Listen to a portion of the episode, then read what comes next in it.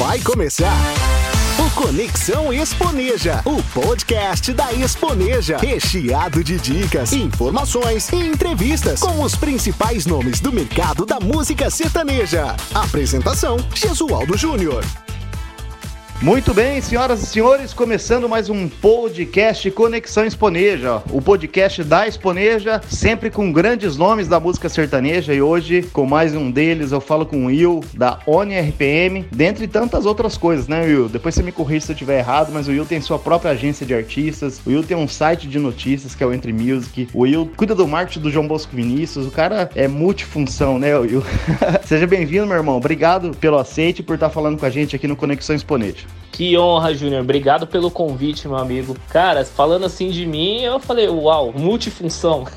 muito, muito bom fazer parte aqui do podcast e também da parte da família da Exponeja, né? Tô com vocês aí desde o início. A gente fez bastante coisa. Foi dali que nasceu várias parcerias né? Você falou aí hoje, eu tenho a parte de sociedade aqui de, de uma agência de publicidade, a Deals Art, fica a Sabrina e a Fabiana, que são minhas sócias. O site Enter Music Brasil, que é o antigo Viola Boa, que falava só de sertanejo, então a gente quis expandir. E hoje eu tô na One RPM, eu cuido da parte de AR de sertanejo, então estamos ali firme e fortes na linha de frente com os artistas, desde lançamentos a novos projetos e muito mais. Cara, é um prazer estar aqui com você. Sabe que eu sou um grande fã seu trabalho, né? Já tá aí há um bom tempo e abrindo essa porta, né, pra galera que tá no sertanejo, que tá querendo mais conhecimento, né? A gente tá quebrando essa barreira de egos aí que, a, que o pessoal tem. Então, estamos aqui para isso. Cara, que massa. Eu lembro de você lá em 2018 com a gente na primeira Exponente em São Paulo. Então é muito bacana, a gente vive se encontrando aí, fico muito feliz, tá? É... Já cantava Chitãozinho Chororó que o artista tem que ir onde o povo está, né?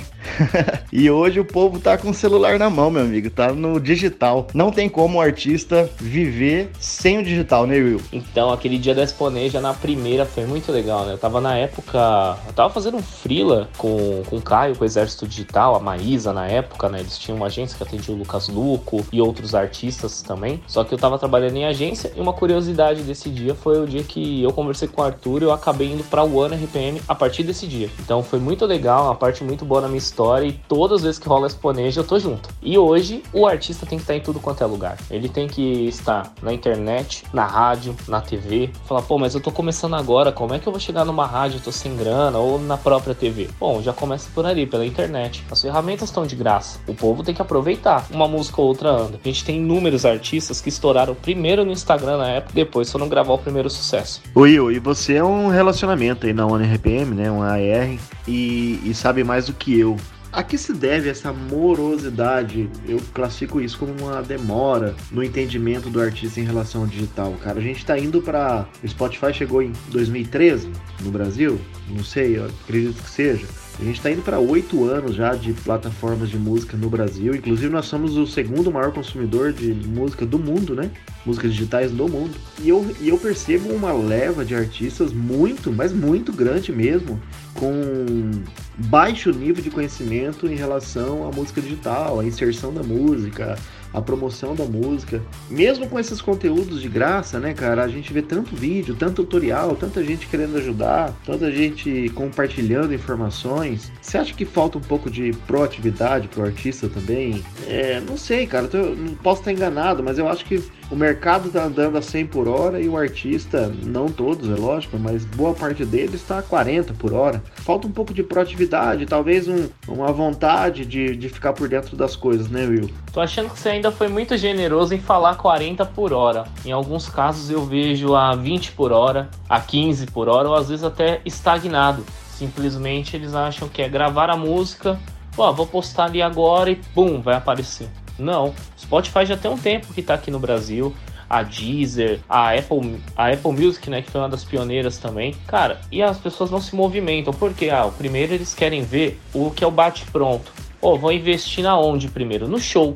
É onde eu vou colocar ali. É o dinheiro do show. Porque, pô, eu quero fazer uma, um barzinho, tô vendo o resultado. Quero fazer uma casa de shows, vejo o resultado. Mas eles não olham muito para a internet. E muitos deles, desses artistas, também não se atentavam aos conteúdos, que nem você falou, é gratuito. Tá na internet de como você fazer um bom canal no YouTube. E muitos vídeos explicando de próprios criadores e também de alguns exemplos de artistas que eles criam, além da própria música, no próprio clipe, um making off, um, uma explicação de por que gravou a música, né? Aquele faixa a faixa. É... eles podem fazer N coisas, mas eles não fazem. O porquê isso eu tento entender todos os dias. Porque quando você pega um projeto na mão e fala, ó, oh, tem que fazer isso e aquilo, ah, não. Mas pô, eu só sirvo para cantar, eu não quero gravar vídeo. Eu só sirvo, eu só sirvo para para escrever, mas é a primeira voz que faz tudo ali. Eu sou segunda voz, eu só escrevo, ele que canta, ele que grava os vídeos e tal. Mas não, ele tem que participar. Hoje o artista ele não é mais só o cantor, ele é influencer. Querendo ou não, ele é um influencer digital. Eles podem brincar, falar, ah, eu não vou fazer tutorial de maquiagem. É porque a maioria do sertanejo, né, são homens ali, não vão querer fazer de maquiagem. Mas, cara, eles podem fazer um tutorial da vestimenta do dia do show, por que escolheu aquela roupa. É importante, porque além do fã que vai gostar de ver esse conteúdo, você tem outras pessoas. Você atinge a pessoa do mundo da moda, você atinge um curioso, você atinge um jornalista que nem conhece o cara, mas pô, gostei do jeito dele. Ó, não é aquele cara turrão, cara bacana, dá para trocar uma ideia, conversar. Então, assim, tem que tirar esse paradigma, né, da cabeça e falar isso. E é um preconceito deles de não trabalhar. E hoje, visto o abandono deles do digital, tem mais de quatro anos que a gente vem sempre batendo na tecla, ó, vai lá, cria sua página no Facebook, divulga bem, monte seu grupo no Facebook, cria sua audiência, cria um próprio site, concentre seus fãs ali, um grupo no WhatsApp com fã. Cara, a gente passa ideia todo dia. Isso sou eu ali dentro da One RPM, é a nossa equipe fazendo isso. São podcasts que a gente participa, algumas coisas, uns meetings que nós produzimos, que o meeting é mais, nada mais nada menos que um bate-papo nosso com alguns clientes, trocando ideia, realmente jogando essas ideias e passando mais informações. E o que eles fazem no meio? Simplesmente guardam a informação e não trabalham. Então, você pode notar que todo mundo que trabalhou bem antes da pandemia no digital, com ela acabou crescendo. Essa alternativa do digital, para mim, não é uma alternativa. Para mim, isso é um trabalho. Isso é alternativa, é, para alguns que estavam taxado como alternativa, é o nosso modo de vida hoje. Né? Hoje e já era antigamente. Porque o digital tá aí, é para ser consumido. Todo mundo para para ouvir uma música. Muita gente parou de ouvir rádio e escuta sua própria playlist, ou a sua playlist da Exponejo, ou a minha, ou a própria do Spotify, da Deezer e por aí vai. Então eles têm que trocar um pouco dessa faixa de consumo e sair dessa ideia de que o mundo só vive na caixinha deles e sim abrir a mente, né? Falta isso no mercado hoje. E nós vemos todos os dias isso acontecer, seja com artista grande e artista pequeno. Às vezes o artista ele tem um escritório que faz essa parte para ele, mas na hora de chegar no vamos ver, falar: "E aí, cadê meu vídeo?" Simplesmente eles não mandam que ah não, não precisa, põe, põe um banner. Mas nós, como consumidores, a gente não quer ver banner, a gente quer ver a cara do artista. Então eles têm que se comportar e se colocar no lugar do outro, né? Voltar lá atrás. Porque no começo, para música tocar no rádio, seu Francisco fazia isso pro Zezé, né? Botava a fichinha e ligava. E hoje, para você ter um destaque na plataforma, você tem que fazer um pré-save e ouvir a música. Então, é mais ou menos a mesma prática. Exatamente, eu acho que não tem nada de novidade nisso, né?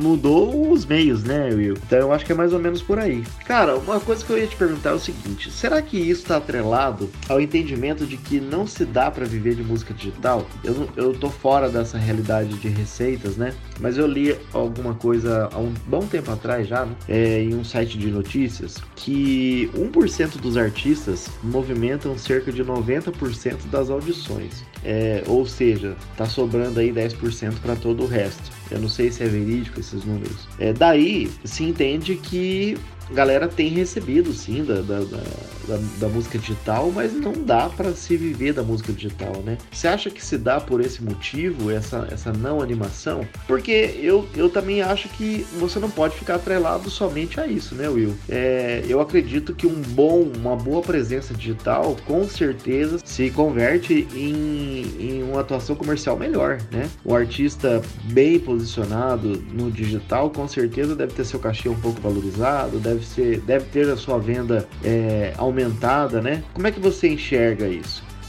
Olha, eu acho isso muito saudável hoje em dia de essa questão da concorrência. Hoje está um pouco melhor, porque o, a galera está começando a entender o processo, mas antigamente era que nem essa parte que você falou. Ficava tudo para alguns artistas que dominavam top ali porque eles divulgavam mais, às vezes por questão de investimento. Hoje vamos dar um exemplo. Nós temos o Gustavo Lima, que é disparado um dos maiores artistas de sertanejo do mercado. É o cara que posta uma música hoje no YouTube dele e daqui dois a quatro dias aí, menos de uma semana, ele já tá com 7, 8 milhões de plays. Fala, pô, mas o cara tem uma base, tem uma legião de fãs. Mas da onde ele saiu? O que, que ele fez no começo? Ele se divulgou, ele apareceu em tudo quanto era buraco que chamava ele. É, ele começou a entender o processo de internet, como que funciona a parte de monetização, a parte que, oh, é legal, monetiza, bacana, vamos fazer um pouco mais de trabalho disso para eu poder reinvestir. Como que ele podia ganhar nos shows, como ele podia entrar nesse meio termo, né, e fazer o, a famosa lição de casa. Hoje a internet, cara, paga muito bem. Posso te falar isso. Um dos melhores canais que paga aqui hoje é o YouTube. Porque o YouTube é você que faz o seu dinheiro. Começa por aí. Porque você tem que ter uma audiência. Então, se você olha ali o teu canal, o canal que tiver a maior retenção, ele ganha mais. Então, hoje tem que fazer uma base. Ele tem que estudar cada plataforma. Às vezes não é sair atirando para todas, mas estar nas principais e ter conteúdo para elas. Que aí você começa a fomentar teu público e aí você começa a ver também um dinheiro. Hoje o Facebook está dando dinheiro, o Instagram está dando dinheiro, está pagando. O, aí você tem as plataformas digitais como Spotify, Deezer, o próprio YouTube. O TikTok também paga, que é importante. Então, para o artista, é legal ele fazer um vídeo no TikTok e colocar a música dele, porque ele vai receber. Então, é força de vontade, tem que mexer. A gente chegou a brincar com o termo que a água bateu na bunda de alguns artistas que simplesmente estavam acomodados a vou fazer tantos shows, legal, digital, deixa lá do jeito que tá. Ou simplesmente compra um número X de view e deixa lá, fazer de qualquer jeito. Então tem muita gente que inflaciona números, você vê de cara que inflacionou. Tudo que compra, derruba. Pode não derrubar agora de começo, mas recebe um e-mail falando que infringiu a lei. Fora disso, ele também ele passa na ali a ficar não visível. Como é que tem 2 milhões de plays e você passa pergunta da música ninguém conhece? Então tem que ser assertivo, tem que saber onde você quer chegar, não simplesmente ativar e dar aquele tiro de bazuca e esperar algo acontecer para você. É, Will. Pior é aquele mentiroso que acredita na sua própria mentira, né? Esse tá lascado.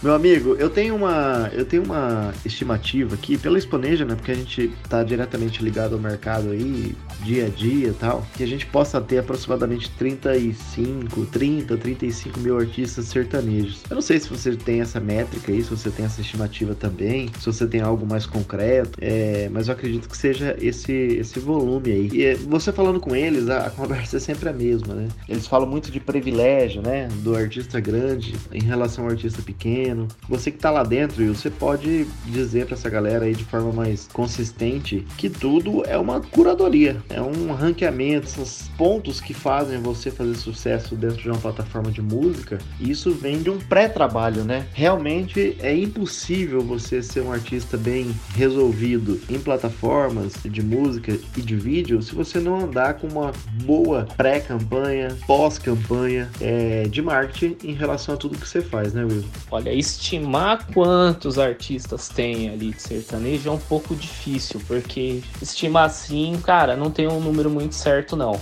Eu sei que na One RPM nós temos mais de 300 mil artistas ali com a gente, isso cadastrado e fazendo lançamentos pontualmente. Hoje sobe em média aí umas 8 a 12 mil músicas por dia. Então é artista que está começando, é artista que já está renomado e por aí vai. Mas olha, eu tenho uma. A gente brinca que é uma receita de bolo, né? Cada um coloca o seu recheio. Mas a receita do bolo, para você pegar um lugar dentro de uma plataforma hoje, primeira parte, a plataforma ela não está interessada na questão de dinheiro. Ela não quer saber se o artista tem 1 milhão, 2 milhões, 10 milhões que ele vai colocar ali e vai ter a fotinha dele ela está interessada no usuário. Qual a experiência que você hoje, artista, está trazendo para o usuário? Vou te dar um exemplo. Vamos fazer um lançamento daqui 30 dias. Vamos fazer um pré-save, um convite para a pessoa ouvir sua música. Então, para chegar nesse convite e fazer aqui para você, o que, que eu faço? Montamos lá, sobe sua música com antecedência, mande um release, mande as fotos.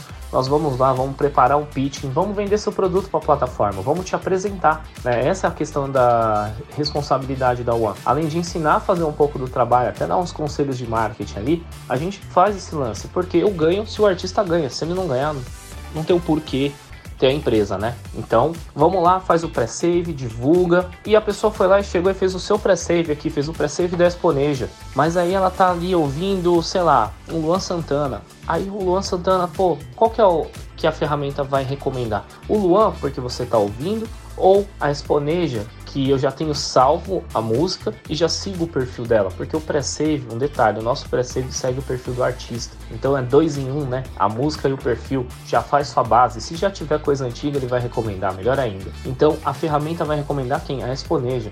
Nesse momento, você é maior que o Luan Santana. Você fala, poxa, mas esse é o seu poder, trazer novos usuários. Ou até simplesmente pegar aqueles usuários que escutam outros perfis de música, né? Ah, o cara escuta um pouco mais de pop, mas é meu amigo, ele clica lá, pô, tá ouvindo minha música, e por aí vai. Então a ferramenta é de graça, tá na mão e é só divulgar. Fala, pô, mas como é que vai fazer o pre-save? O cara não tem nem a conta no Spotify, é de graça. Então pega, faz um tutorialzinho, filma o celular ou grava a tela, né? Faz aquele plano verde, né, de fundo, que nem o pessoal adora no TikTok para fazer tutorial e coloca ensinando a fazer. Clica no Google, aperta uma vez, cria sua conta, é de graça, vai lá, salva a música, escuta, é free. É, tem gente que paga, ok, mas tem gente que também não paga, escuta no free, é que nem o YouTube. E a Deezer, para quem é quem tem o telefone TIM, né, pós-pago ou TIM Beta, tem o plano de música gratuito e é uma ferramenta muito boa. Curadoria ali de sertanejo com a Poli, queria mandar um abraço para ela aí. Cara, é um absurdo. Você clica ali, ó, pum, sertanejo do raiz ao novo e, cara, tem umas misturas, é muito bom. Então é a primeira parte. Pré-save, faça o pré-save e divulgue. Não crie uma música hoje para lançar amanhã. É como montar um palco no meio da rua e cobrar um ingresso. Quantas pessoas vão pagar para ver ali na hora? Então, por que a gente não faz um período um pouco maior de divulgação, apresenta o produto e aí convence mais pessoas a comprar o ingresso para assistir aquela apresentação? O pré-save funciona assim: da receita do bolo começa pelo pré-save, depois você vem a sua divulgação, aí você tem que fazer um plano de pós-lançamento. O que, que você vai fazer depois que lançar o vídeo? Começar a divulgar um grupo no WhatsApp, disparo, é, vai mexer um pouco o seu doce, né? Ali para as pessoas. Acabou o lançamento, duas semanas depois, pô, tem que vir contar música? Não. Você pode fazer um voz e violão, se ela não for voz e violão, né? No caso, ela for plugada, você faz um voz e violão ali, já continua a música. Você chama alguns amigos para fazer um cover ou simplesmente montar alguns vídeos. Depois você pode apelar para o TikTok, continuar divulgando ali, pega um trecho legal da música, encaixa. Às vezes você pode fazer uma montagem também, ah, os melhores lançamentos de 2020, 2021, aí coloca lá, fulano, aí vem batom de cereja, aí legal. E no meio você coloca a sua, aí depois você coloca uma outra, e chama atenção e a pessoa vai desse jeito você se divulga. Tem N coisas para fazer e de graça. Isso aqui eu não, tô, não é cobrança, isso aqui é uma consultoria que a gente está falando aqui, mas é de graça e a pessoa não faz. Não faz primeiro porque não quer e também porque não acredita. Então ela tem que acreditar no trabalho dela. E até para entrar nas playlists que o povo me pergunta muito, como é que eu faço para entrar no editorial e tudo mais? Cara, eu olho aqui para entrar no editorial, você tem que ter público. Como é que cria? Desse jeito. Faz o pré-save, lapida e a receita de bolo. Não é a receita de sucesso. Porque às vezes o bolo, quando a gente faz, cada um tem seu jeitinho de fazer. Às vezes ali fica um pouco mais doce, um pouquinho mais amargo, um pouquinho explode e por aí vai. Mas é o mesmo tratamento que eu dou para um artista que é, como a gente fala aqui, que está começando, né? Agora, e é o mesmo que eu falava com o Gustavo Mioto, é o mesmo que eu falo com o João Bosco e Vinícius. A receita tá ali, faz acontecer. Então a gente depende muito do artista, ele tem que acreditar no projeto. Tá aí uma aula do Will em relação a todo o processo e, e, é muito interessante deixar claro que a plataforma de música, né, Will, tá interessada no assinante, né, que é disso que ela vive e não em promover o artista, né. Então trata-se de um negócio e a gente tem que ter um bom entendimento em relação a isso, né. Cara, em relação aos lançamentos nas sextas-feiras, né, parece que que as plataformas viram os destaques nas sextas, é, enfim, é uma tendência mundial. Mas aí eu te pergunto, Will, todo mundo lançando na sexta-feira, também não é ruim, cara? Não dá um efeito manada, assim? É, como é que surgiu essa, é, essa estratégia de lançamento na sexta? E se hoje, depois disso tudo é, que está acontecendo, você não acha que de repente deve se pensar fora da caixinha também? Pensa naquela aula de graça. Mas quando é de graça ninguém quer. Vai por mim, Júnior. Eu até falei, até brinquei, falei, vamos abrir um curso, vamos faz, falar o que a gente fala de graça pro povo, para ver se pagando eles aprendem. Mas eu acho que nem assim, cara. Vai dar força de vontade de cada um. Por isso que até eu montei a agência também, né?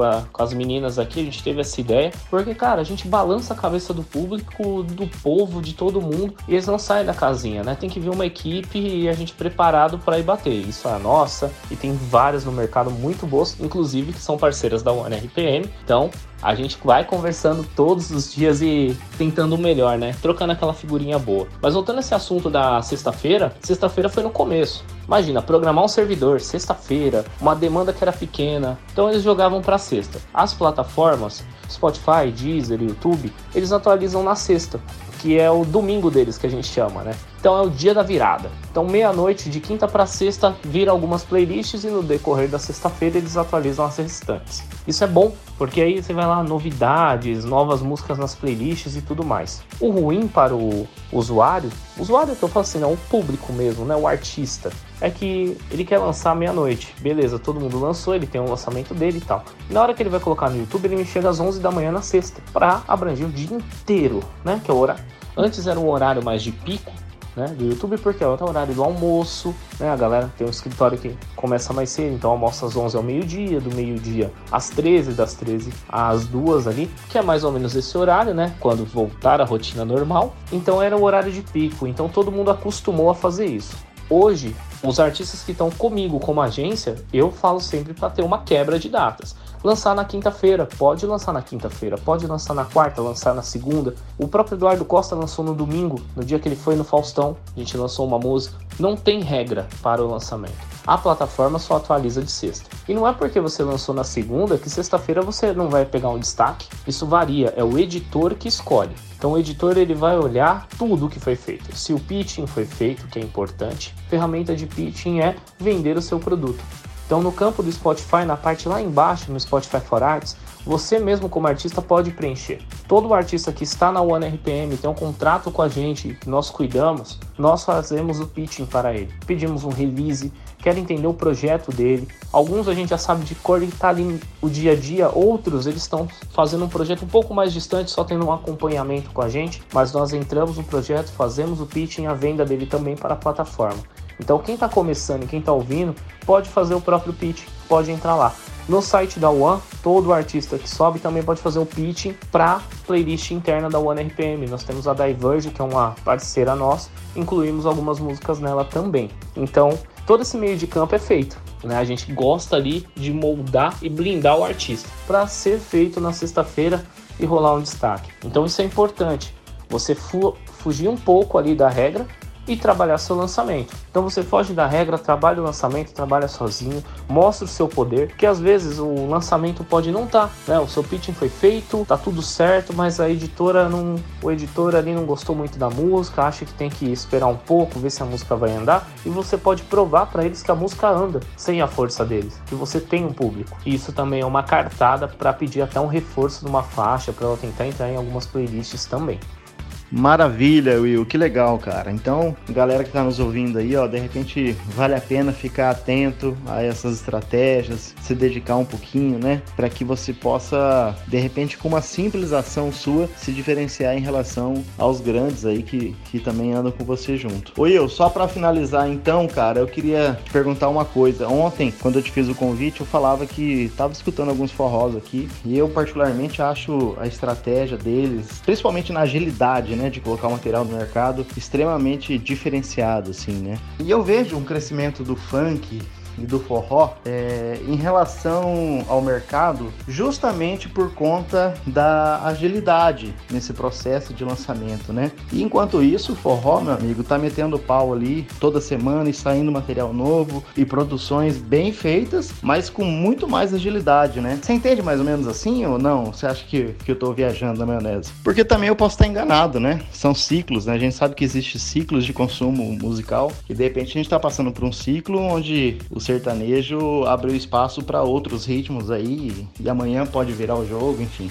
Cara, o forró é uma coisa que para mim é o maior estilo que tem. É o maior. O sertanejo é muito bom, é muito grande, a gente alavanca muita coisa, mas o forró é maior. Porque o forró, ele atinge a última pessoinha do mapa e a primeira. Porque é um gênero que assim toca nas FM de lá e vai tocando e por aí vai nos radinhos pequenininho. Eu acho que o público começou a entender um pouco mais como funciona a plataforma digital. A velocidade em si eu acho que não é o, o time da, da conversa, mas eu vejo pela cultura. A cultura mudou.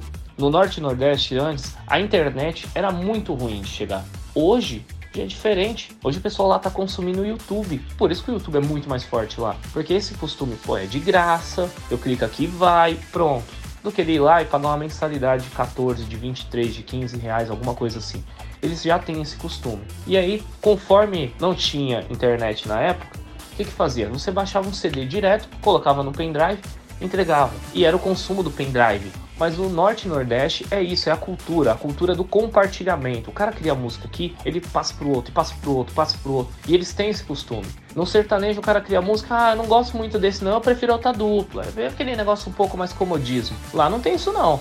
Cara escuta o Safadão, o Xande, o Tarcísio, o Will, o Júnior e todo mundo que for lá ele vai escutar. E o mais legal é que lá o pessoal transforma a música. Você já viu aquele modo abrasileirado de música? A coisa mais gostosa. Você chegar no Nordeste tá tocando. Nossa, esse beat é da Beyoncé. Quando você olha, que Beyoncé o que? Essa mulher copiou o Mala Sem Alça? Aí você fala, epa, como assim? Não, pro pessoal de lá, a música é do Mala Sem Alça. E não é da Beyoncé. Tem muita banda de baile, cara, mas muita banda de baile que é estourada. Que eles fazem show assim, é animal.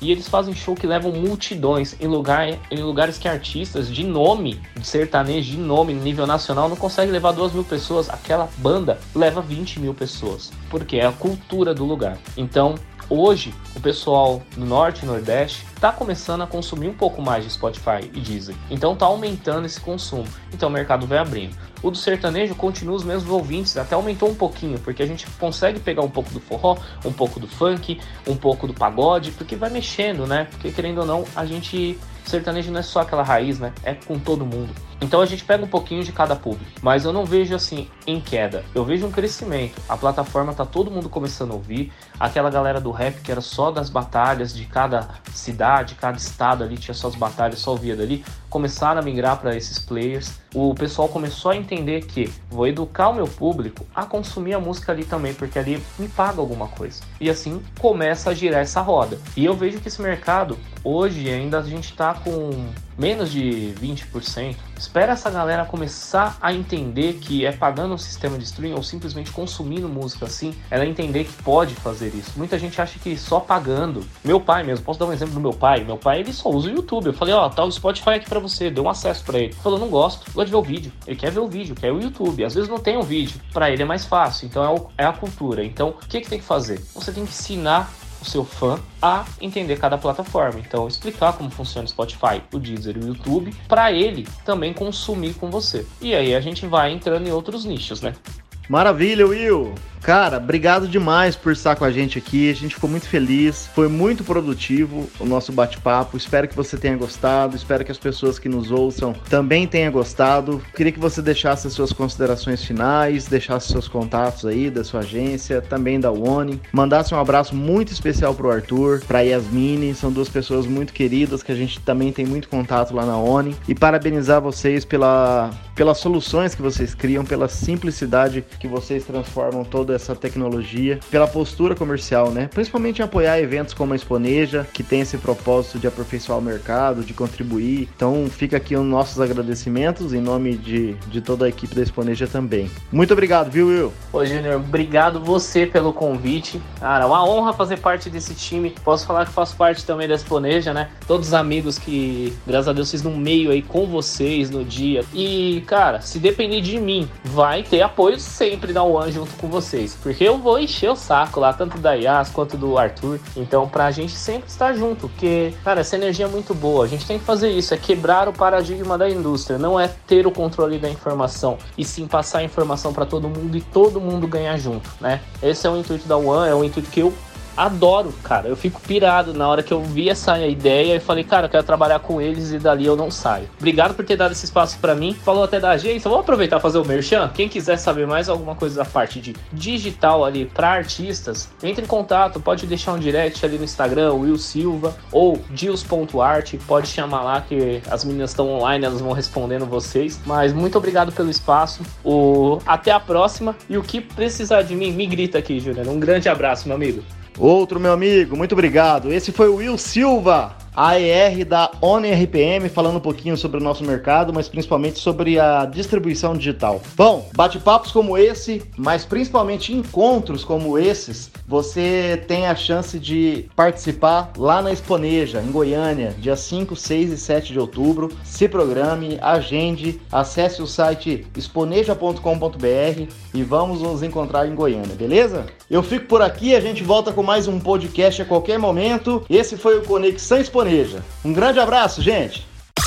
Você ouviu Conexão Exponeja.